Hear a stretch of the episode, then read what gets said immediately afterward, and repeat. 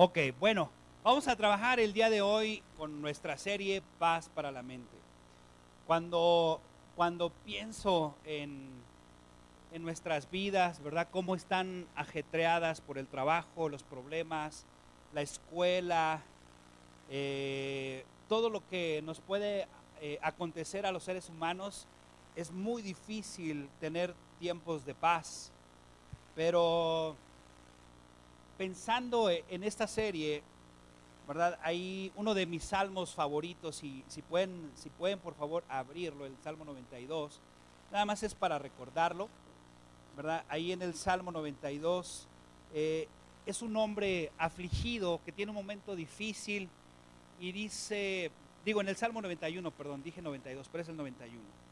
Y, y es alguien que tiene una conclusión y esa conclusión dice, el, el que habita el abrigo del Altísimo morará bajo la sombra del Omnipotente. Y luego él habla su mente, fíjate, habla su mente. Y, se dice a sí mismo, porque los seres humanos, eh, no sé si te ha pasado, pero yo sí, que de repente hablamos con nosotros mismos. ¿Te ha pasado eso?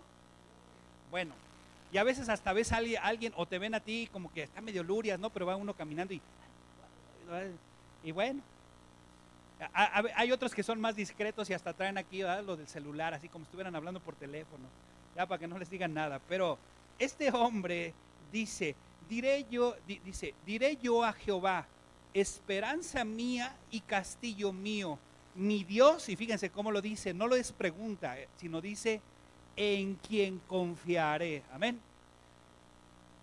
Yo no sé si tú estás confiando a Dios en tu tribulación emocional, en tu, en tu situación eh, en la mente.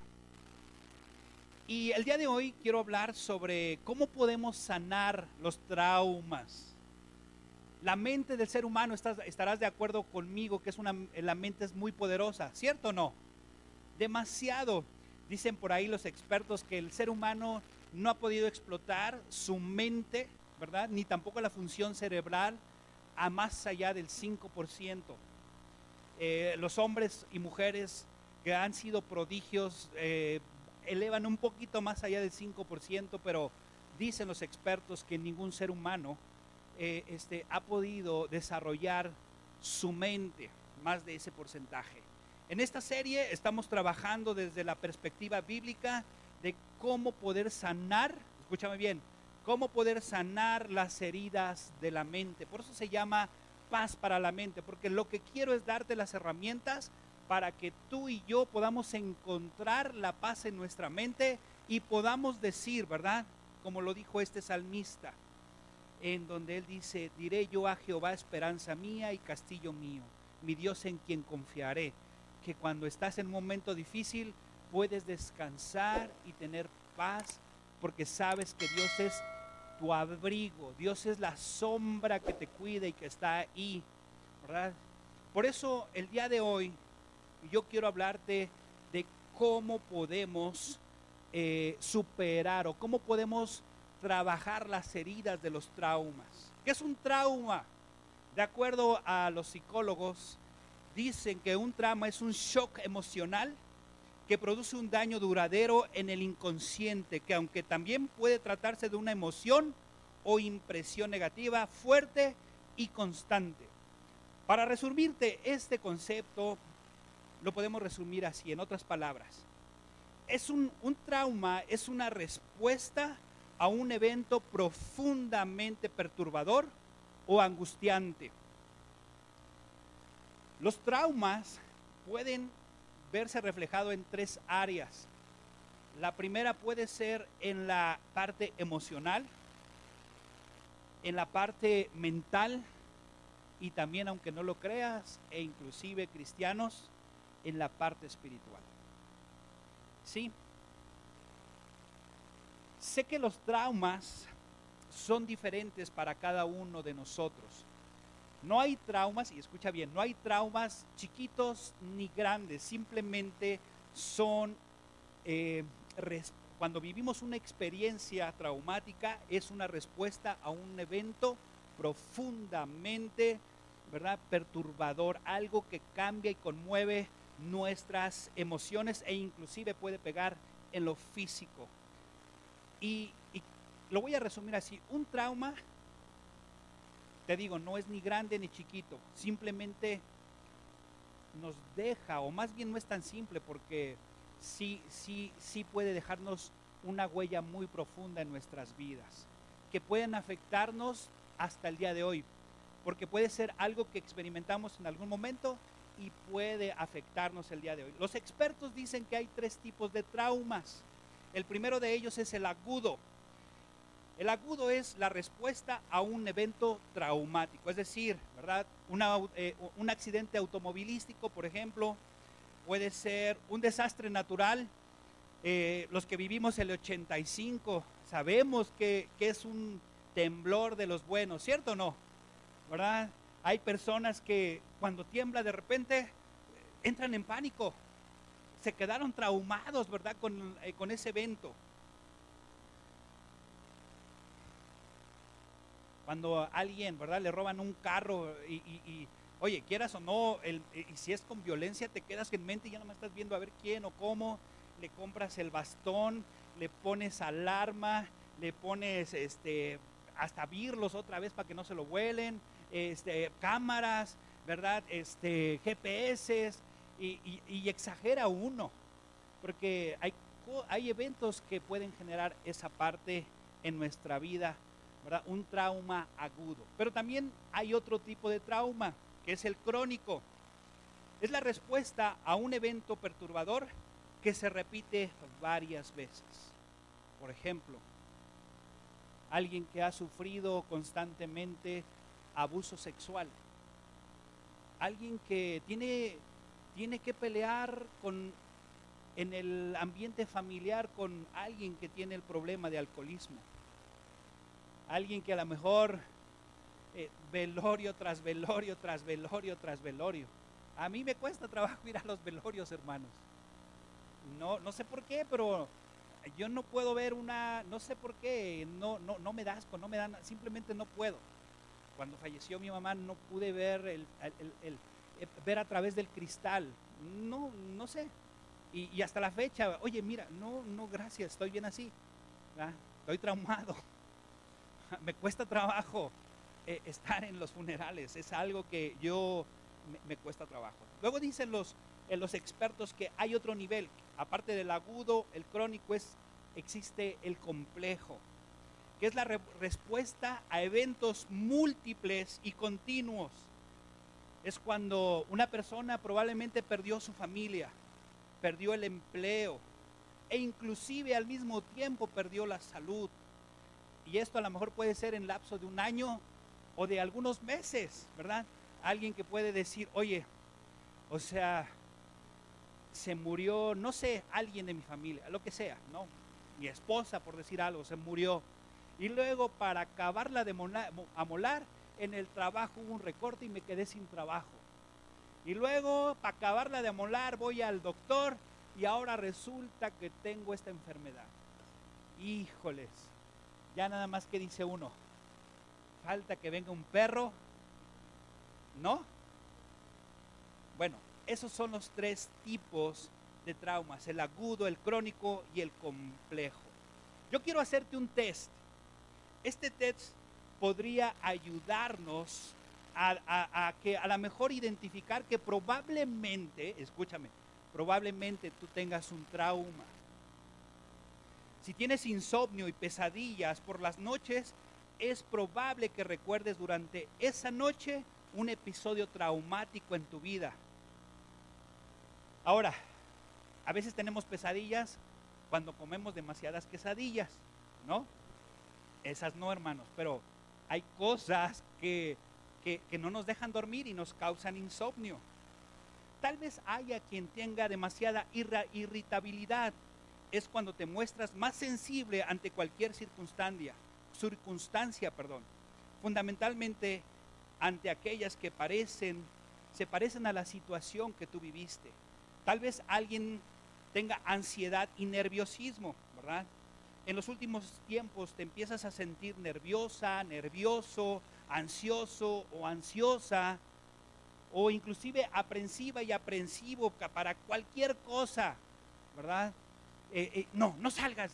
Mi, mamá era así mucho, no, fíjate, mamá, cuando era uno joven, ¿verdad? Mamá, ¿me dejas salir? Sí, pero a las 7 de la noche te quiero aquí, y eran las 5 de la tarde, ¿no? Y así, bueno, está bien. Y, y yo entendí porque mi mamá vivió muchas circunstancias de joven y pues ella sí era muy, muy estricta en muchas cosas. Pero bueno, eso es otro, otro tema. El miedo. Has desarrollado un temor ante distintas situaciones, incluso las más normales de día a día. Hay gente que, hermanos, hay gente que no puede salir de una habitación porque siente que el aire se les va.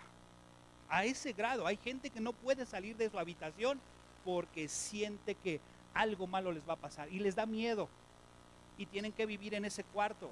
Ha habido gente que así, así ha estado. Confusión y dificultades para concentrarte. Tienes problemas para reencontrar tu ritmo cotidiano. Te sientes confundida, confundida y te resulta difícil concentrarte. A lo mejor hay alguien que tiene la sensación de culpa o vergüenza. A veces las víctimas sienten una profunda sensación de vergüenza, pues creen que lo que les sucede, e, ese suceso traumático ha sido su culpa. O podrías estar muy enfadado o enfadada y culpar a los demás por lo ocurrido.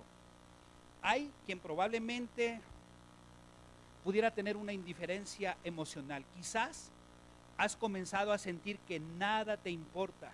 Las actividades que antes te, te apasionaban te han dejado de interesar te sientes desconectado, desconectado y, sientes que tus emociones están desconectadas y a veces te vas, te vas, te vas, te vas, te vas, te vas. Si tú presentas uno o varios de estos síntomas, probablemente tú estás viviendo un episodio traumático en tu vida. Pero te digo algo, hay buenas nuevas, hay esperanza para, poner, para poder sanar los traumas de la vida. Y para eso vamos a utilizar un nombre que muchas veces en la iglesia hablamos sobre él. Un discípulo de nuestro Señor Jesucristo. Y ese es Pablo. Miren, abran sus Biblias en, el, en Hechos capítulo 9, versículo 3. Y vamos a hablar un poquito de cómo es que, fíjate que eh, tratando de estudiar y viendo la Biblia de Pablo, ¿Tú sabías que Pablo experimentó los tres tipos de traumas? Los experimentó todos, pero al final sus traumas fueron sanados de él.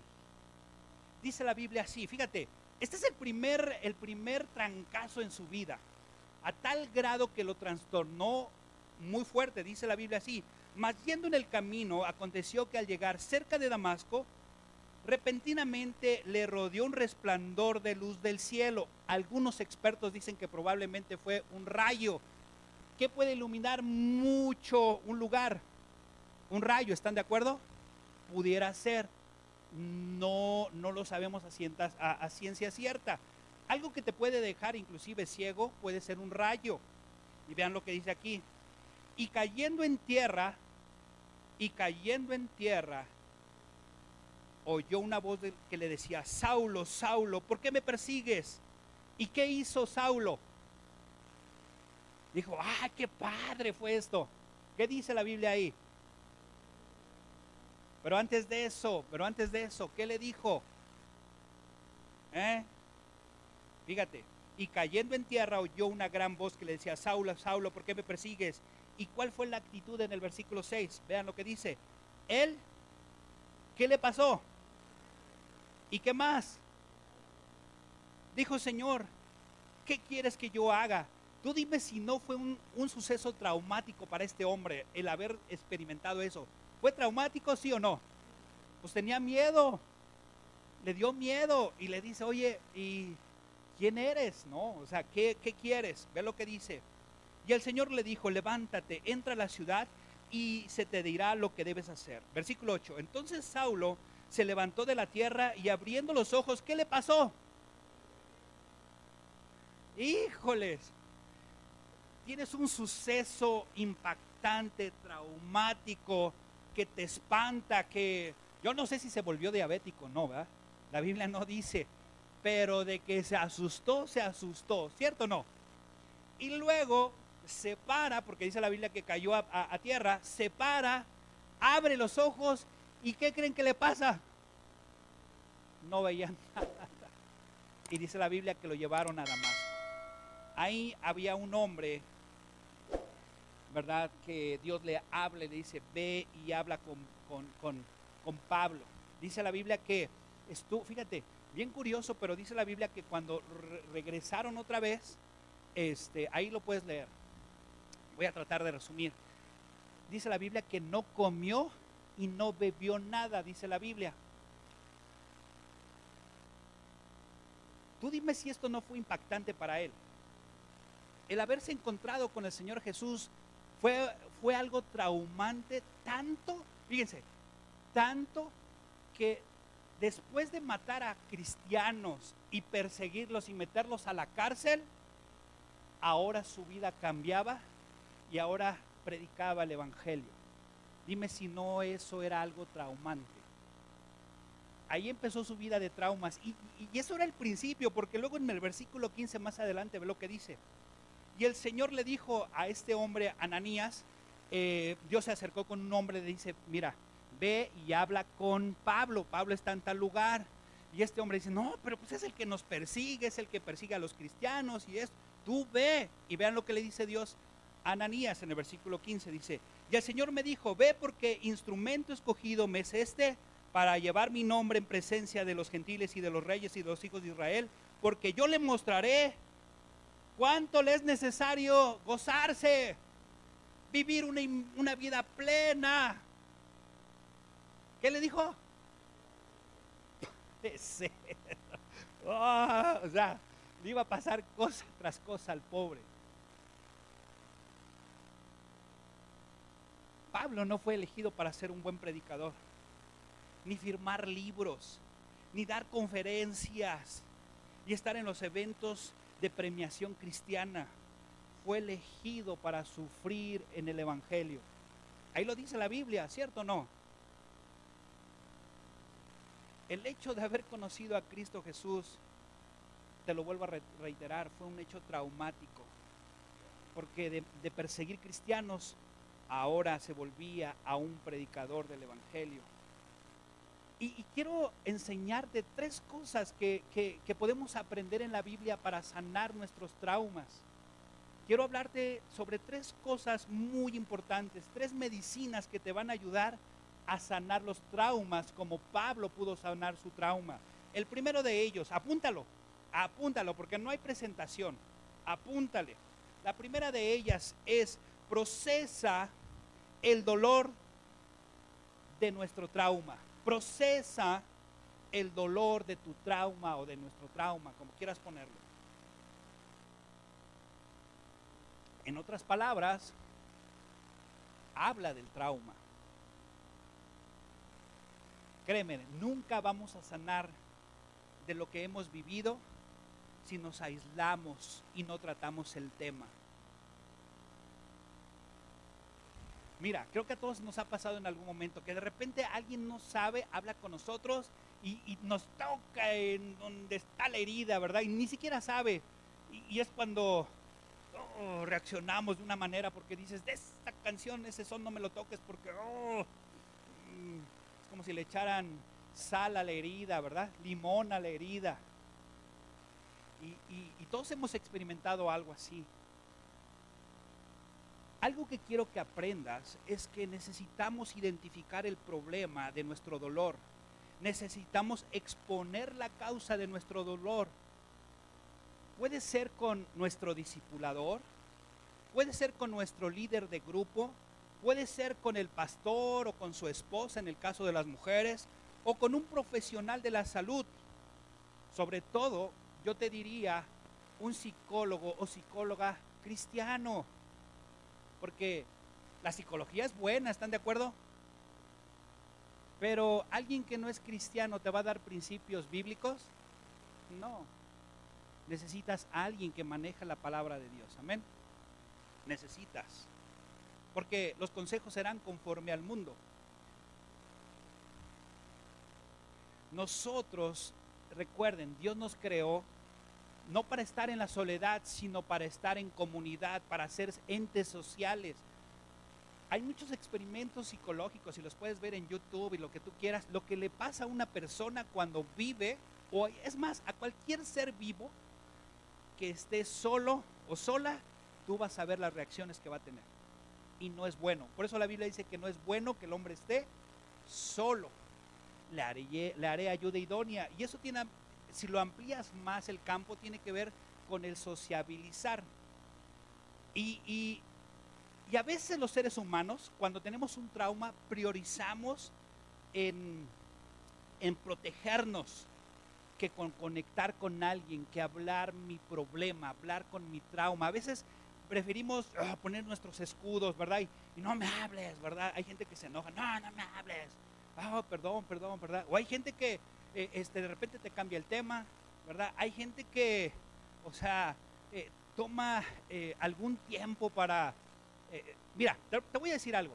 Cuando no hablamos del tema, lo que hacemos los seres humanos es somatizarlo. ¿Y de qué manera lo podemos somatizar los traumas? Mira, a veces cuando lo, cuando lo guardamos el cuerpo lo puede sacar de manera física, en algún mal, en alguna enfermedad, generalmente se ve reflejada en el estómago, gastritis, colitis, todas las citis que te quieras y hasta el cáncer de páncreas, de estómago y de colon y lo que tú quieras. Porque se generan jugos, se generan cosas y el estómago lo recibe todo. También sabes cómo lo pueden somatizar. Hay gente que lo somatiza, hay quien se vuelve en comprador compulsivo, no quiere hablar del tema y se va a la tienda a comprar esto, a comprar aquello y ya se llenó de todo. Hay otros que se tiran a las adicciones, drogas, alcohol, ¿cierto o no? Hay otros que para somatizar su, su, trauma, su problema, se van de vacaciones. No hablemos del tema, mejor, vámonos de vacaciones. Pero cuando regresas de las vacaciones, ahí está el asunto, ¿cierto o no? O hay quienes juegan en la vida diciendo que toda su vida les va bien. ¿Cómo estás? Bien, bien, wow, y hasta sonríen y cantan y hacen, pero ya cuando están solos, ¿ah? eh, no lo oyen de los artistas, ay, sí, tenemos que poner la cara, sí, pero nadie conoce, pues sí, pobrecitos, ¿va? Pero no nada más los artistas, nosotros también podemos tener esa parte. El no hablar nos hace daño, nos destruye poco a poco. Y sabes que no solamente a ti, ¿sabes a quién más destruye? A tus seres amados. El no arreglar la situación de ese trauma que tengas va a perjudicarte a ti y tarde que temprano a tus seres amados. Pablo, Pablo hablaba del tema. Fíjense, 2 Corintios 11, vamos a ir rápidamente ahí. Acompáñame. Pablo le habla a la iglesia de Corintios y habla sobre su experiencia, hermanos. Y ve qué experiencias. Por eso digo que él vivió las tres etapas de, las tres etapas de, bueno, no tres etapas, los tres tipos de eh, trauma. Ve lo que dice la Biblia ahí. Segunda de Corintios 11, 23. Son ministros, de, dice, son ministros de Cristo como si estuviera loco, hablo. Yo más, en trabajos más abundantes, en azotes sin número. En cárceles, más. O sea, el pobrecito se la pasaba, ¿verdad? En la cárcel. En peligros de muertes, ¿cuántas veces? De los judíos, cinco veces he recibido 40 azotes menos uno. ¿Sabían esto ustedes, algo muy importante? Una tanda, una tanda de azotes eran 39 azotes. Una tanda no podían ser 40 porque si eran 40 era un crimen y se tenía que pagar por ese crimen. Por eso daban 39. Entonces imagínate, cinco series de 39. Oh, imagínate cómo tenía. Ya ni Rambo, hermanos. Ni Rambo. Y aquí lo dice. Cinco veces. Tres veces he sido azotado con qué? Con una vara, y no es como la de los maestros, ¿verdad? A mí me tocaba con mi papá, ay, no, el maestro me hacía así con la vara, a ver, becerra, pon la vara, y riájales, ¿no? No, hermanos, no era con esa vara, era darte varazos, pero varazos. Y luego fíjate, no solamente eso. Una vez que dice la Biblia, apedreado. Eh, eh, dice, apedreado. Tres veces he padecido naufragio. Una noche y un día he estado como náufrago en alta mar. En caminos, mucha, eh, en, en, ¿qué? Ah, en caminos muchas veces, en peligros de ríos, peligros de ladrones, en peligro de, los, de las naciones, o sea, con los gentiles, en todo. Si ustedes ven, este hombre, dime si no vivió el trauma. Es más, un día lo apedrean y lo golpean y dice la Biblia que lo pensaron que ya estaba muerto. Para que una persona piense que ya está muerto esa persona, ¿qué pasa? Ya no se mueve, ya ni respira, ¿cierto o no? Y tú crees que Pablo, ay, voy a, este, me voy a sacudir y voy a regresar. Porque dice la Biblia que cuando lo apedrearon y ya estaba como muerte, regresó a predicar otra vez. Cuando agarras a alguien a trancazos, le das duria a la cabeza y hasta que no se mueve, no, pues ya vámonos, ya ni se mueve, vámonos. Y así, a ese grado. Este hombre habló de sus traumas. Y dice la Biblia en un poquito más atrás, en 2 Corintios 1.8. Ahí vamos a estar ahí en 2 Corintios. Y ve lo que dice. 2 Corintios 1.8. Porque, hermanos, no queremos que ignoréis acerca de nuestra tribulación que nos ha sobrevenido en Asia pues fuimos abrumados sobremanera, más allá de qué dice la Biblia. Hermanos, dime si no él mismo reconocía que tenía traumas en su vida. ¿Verdad que sí? Aquí lo dice, él mismo lo dice. De tal modo que aunque perdimos la esperanza, ¿de qué? ¿Qué les pasó a ellos? De conservar la vida. Conservar la vida. No te dé pena hablar del trauma. Necesitas buscar apoyo. No pelees tus batallas sola o solo porque vas a perder. Necesitas ayuda. Ese es el primer paso. Tienes que procesar, ¿verdad? Tienes que aprender a procesar hablando tu trauma tienes que aprender a pasar por ese proceso. Luego, segunda cosa, si quieres superar tu trauma, presenta tu trauma en oración a Dios. Y, eso lo supo re bien Pablo. Ahí en 2 Corintios capítulo 12, ve lo que dice la Biblia. Eh, eh, son palabras de este hombre.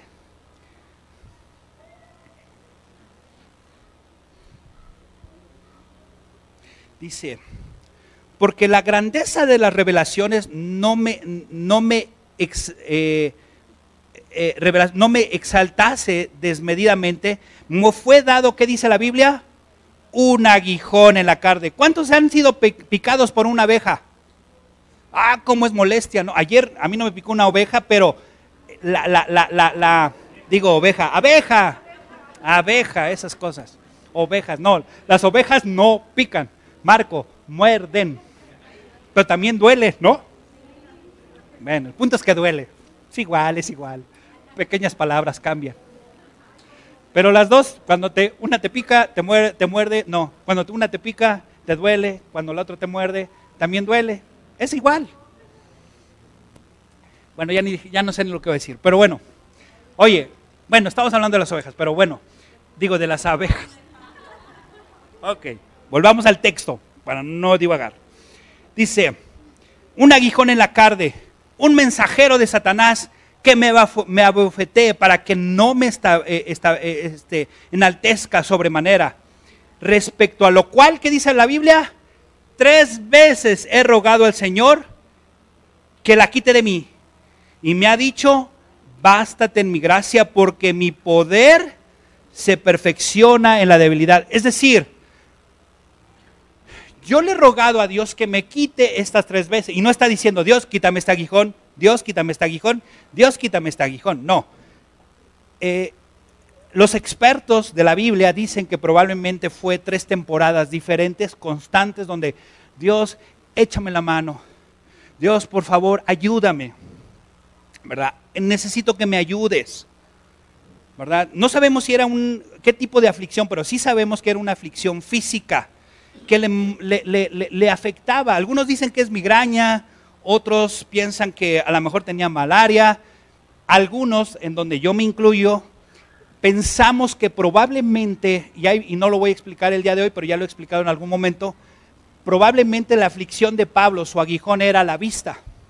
Probablemente, y a lo mejor, probablemente todo fue a raíz de cuando le cayó el rayo y que no recuperó la vista, pero no al 100%. Y batallaba con eso.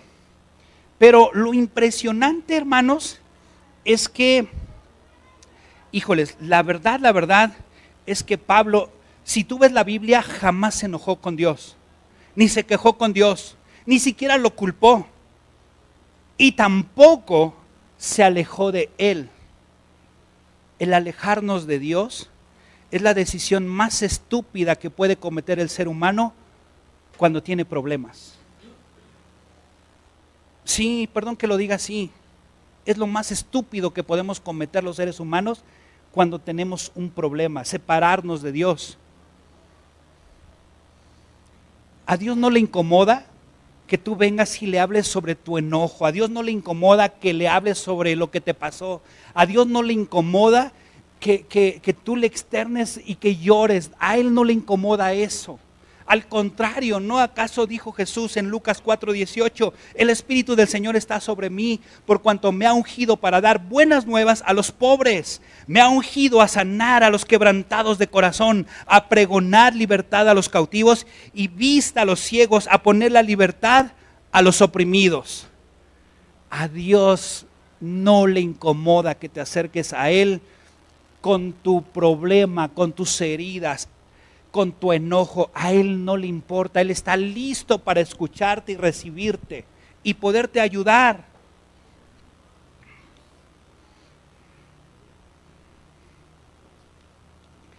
Pablo oró tres veces. Señor, así me siento, así me siento. Necesito, me gustaría, pero Dios lo único que le dijo, bástate en mi gracia porque sabes que yo te voy a enseñar que en tu debilidad tú puedes salir adelante. En medio de la circunstancia que tú estás viviendo y de tus tiempos traumáticos, tú puedes salir y seguir caminando. Y alguien que lo sabía, lo platicamos la semana pasada, Pedro, primera de Pedro 5, 6. Ve lo que dice la Biblia. Y esto es padre porque dice, humillaos pues bajo la poderosa mano de quién? Para que Él os exalte cuando fuere tiempo. ¿Y echando qué? Toda vuestra ansiedad sobre Él, porque Él tiene qué? Cuidado de vosotros. Escúchame lo que te voy a decir, iglesia. Cuando no buscamos ayuda de Dios, es decir, cuando no oramos y no presentamos nuestras cosas delante de Dios, eso es, te digo que es, orgullo. Orgullo. Cuando buscamos media ayuda sin tomar en cuenta a Dios, déjame que te diga que es orgullo. Es decir, busco grupos de apoyo, el grupo de los optimistas, eh, el grupo de alcohólicos anónimos, el grupo de las adicciones, busco psicólogos. Nada de eso va a resultar si tú no buscas a Dios y lo metes al cuadro. ¿Escuchaste bien? ¿Quieres sanidad? Ven a Dios. Él es el único que te puede sanar. Él es el único que puede hacer. Cuando buscas apoyo en la iglesia, pero no buscas a Dios y no pongo en práctica lo que Dios me dice, eso también es orgullo, hermanos. Orgullo. Es tan sencillo decirle, Dios, tengo un problema. A eso se refería Pedro. Humillaos pues bajo la poderosa mano de Dios. Es decir, reconocer, Dios, tengo una bronca.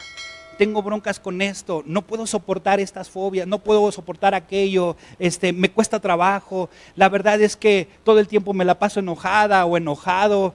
Tengo esto, eh, viví aquello. Alguien me ultrajó, alguien me hizo daño.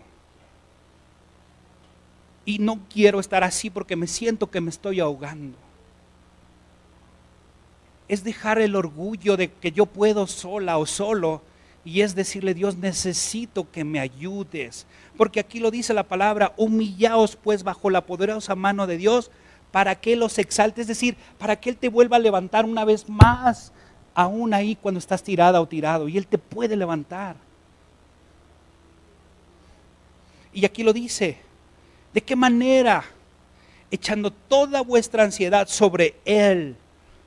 Pastor, ¿y cómo, cómo echo mi ansiedad? ¿Cómo le hago? Fíjate, tan sencillo. Ahí te va, apúntalo, es un secreto padrísimo. Yo lo pongo en práctica. Así, convierte tu ansiedad en oración. ¿No dice la Biblia que pongamos toda nuestra ansiedad sobre Él? Tan sencillo, por ejemplo, Señor,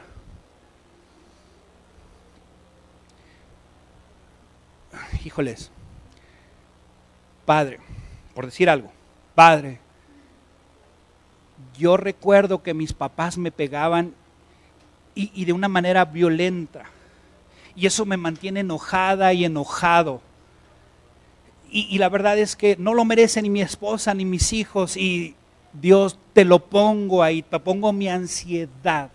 Transformas lo que tienes en una oración y la pones delante de Dios y créemelo, ahí es el inicio para sanar los traumas de la vida.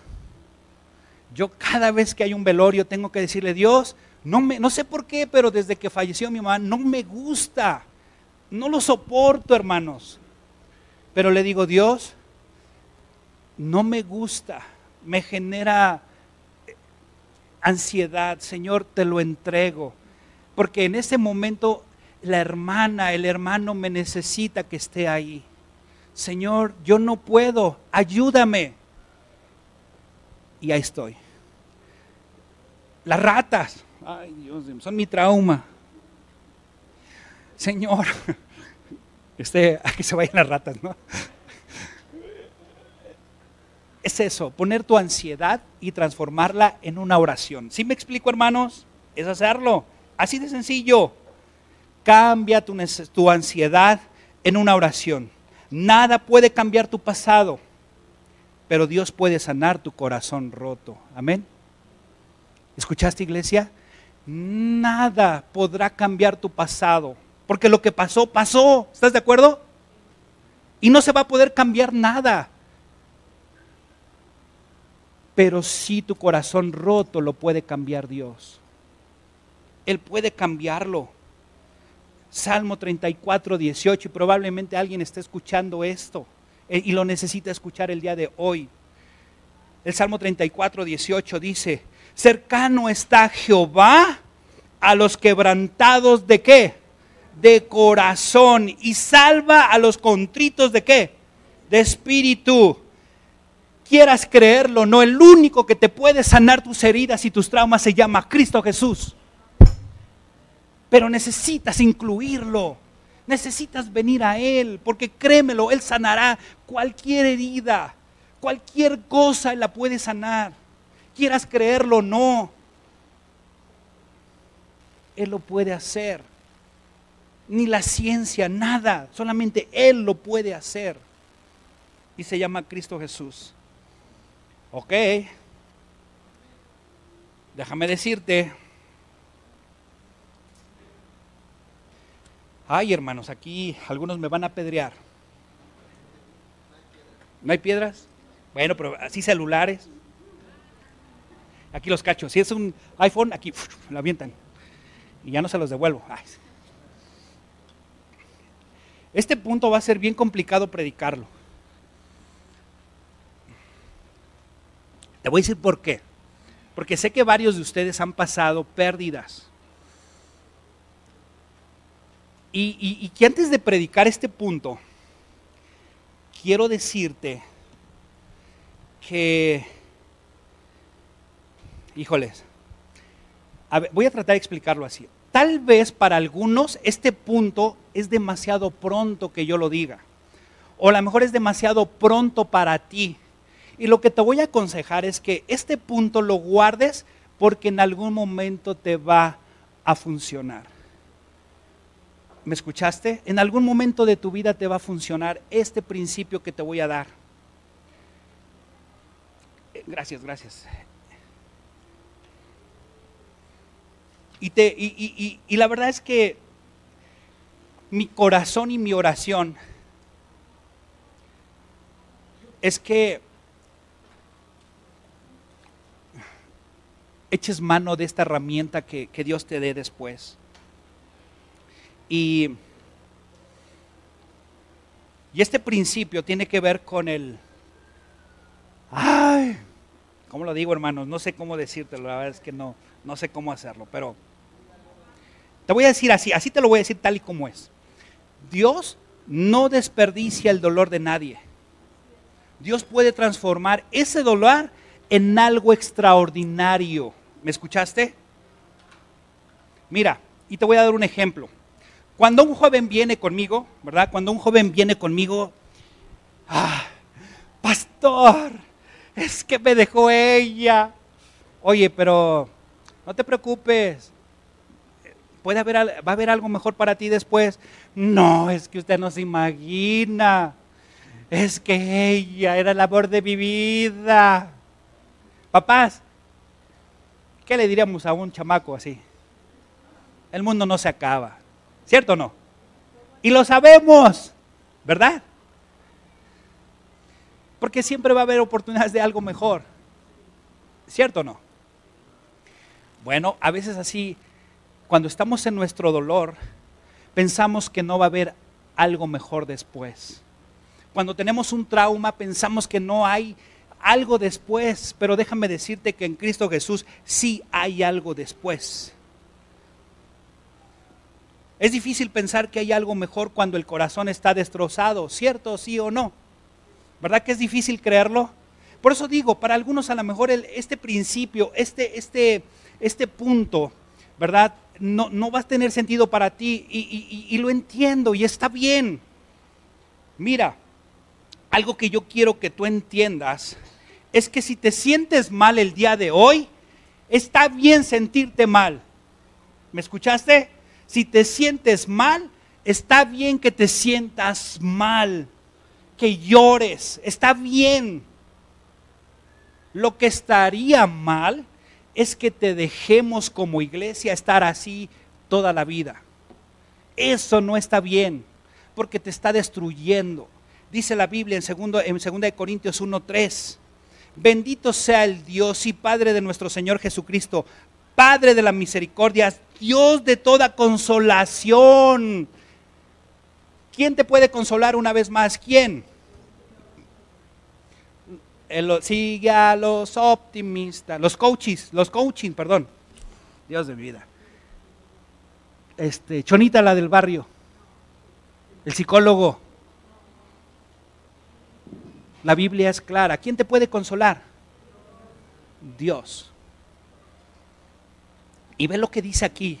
Híjoles, el cual nos consuela de cuántas tribulaciones. ¿Algunas? De todas. ¿Y con qué finalidad? Para que podamos también nosotros consolar a los que están en cualquier tribulación por medio de la consolación que con nosotros, con que nosotros somos consolados. ¿Por quién? Por Dios.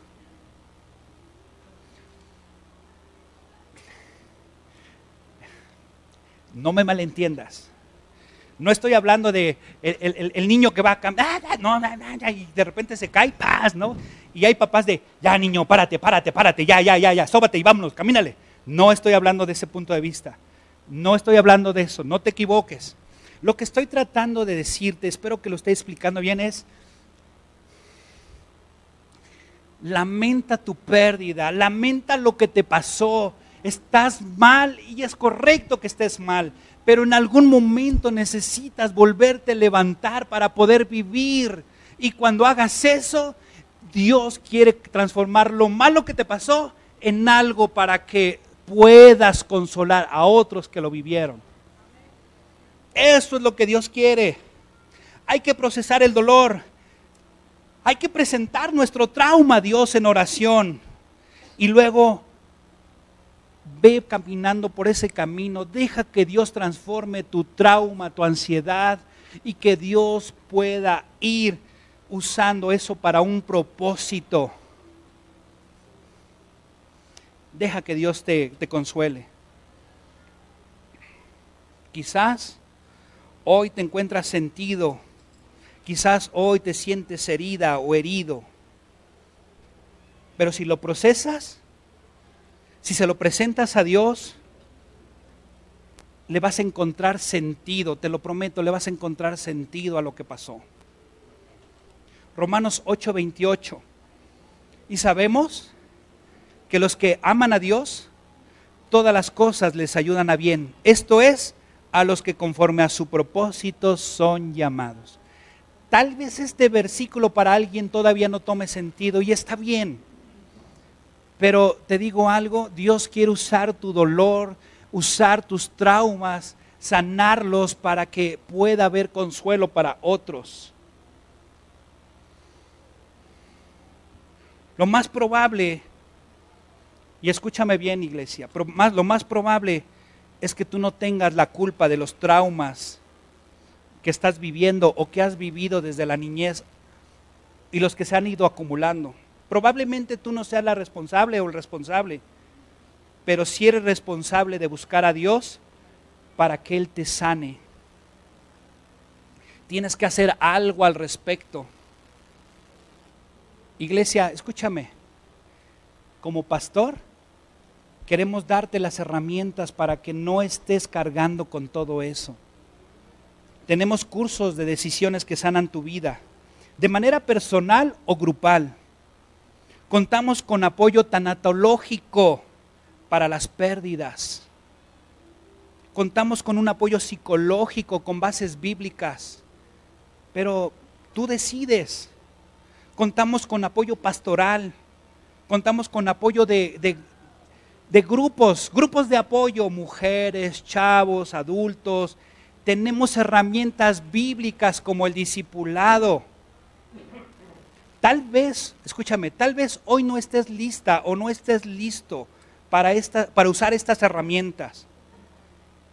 Pero lo que sí que quiero decirte el día de hoy es que no te puedes quedar sin hacer nada. Cuando tú quieras darle carpetazo al pasado, acércate y pide ayuda.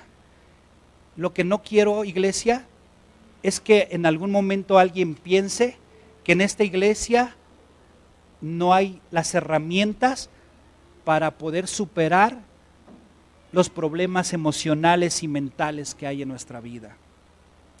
Hoy te di tres, tres, principios para superar el trauma. Procésalo, háblalo, externalo, no con cualquiera. Busca apoyo adecuado. Ora a Dios, preséntaselo en oración a Dios, incluye a Dios en todo este proceso.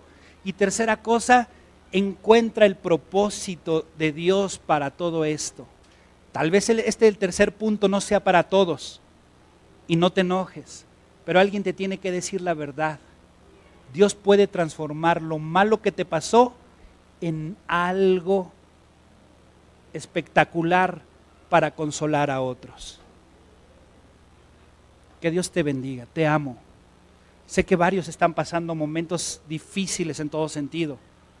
Espero que estas herramientas te ayuden y, siéntete con la confianza. Aquí tenemos las herramientas y nos estamos preparando como líderes. Yo estoy buscando el apoyo para que tenga las herramientas y puedas seguir caminando en este juego de la vida. Amén. Vamos a orar. Bendito Dios, gracias por este tiempo. Gracias, Padre, por tu palabra.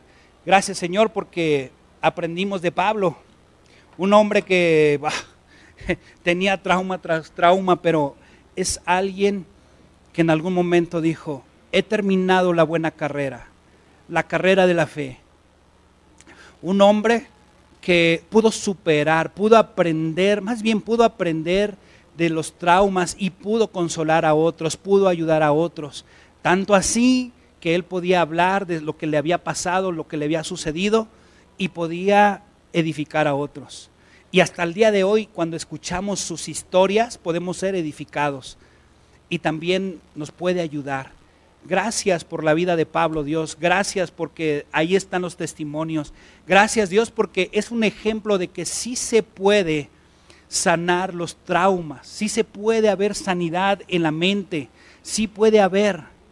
Pero algo que quiero, Señor, es que esta iglesia entienda que separados de ti nada podemos hacer, que podemos gastar los millones, los, los miles de pesos en apoyo de materiales, de eh, este, cursos, eh, en, este, eh, especialistas, pero si te dejamos fuera del, del cuadro, Señor, no somos nada. Ayúdanos como iglesia a poderlo entender y Señor, quítanos el temor que pueda abrir, haber para acercarnos a ti, para que podamos poner nuestros traumas delante de ti y poder superarlos, para poderlos eh, aprender a vivir con ellos. Gracias Señor por tu palabra y Padre, pues que esta semana alguien se pueda acercar a ti y hablar contigo y que pueda acercarse Señor también y buscar ayuda y que el orgullo no sea el que los aprisione y los mantenga así como están, sino que se humillen delante de ti y busquen el apoyo y las herramientas que tú dispones en esta iglesia para que podamos conducirlos a ti y que puedan seguir caminando y en algún momento todo lo que han experimentado y vivido puedan ser herramientas utilizadas para consolar a otros como tú los vas a consolar a ellos, Señor. Gracias en el nombre de Cristo Jesús.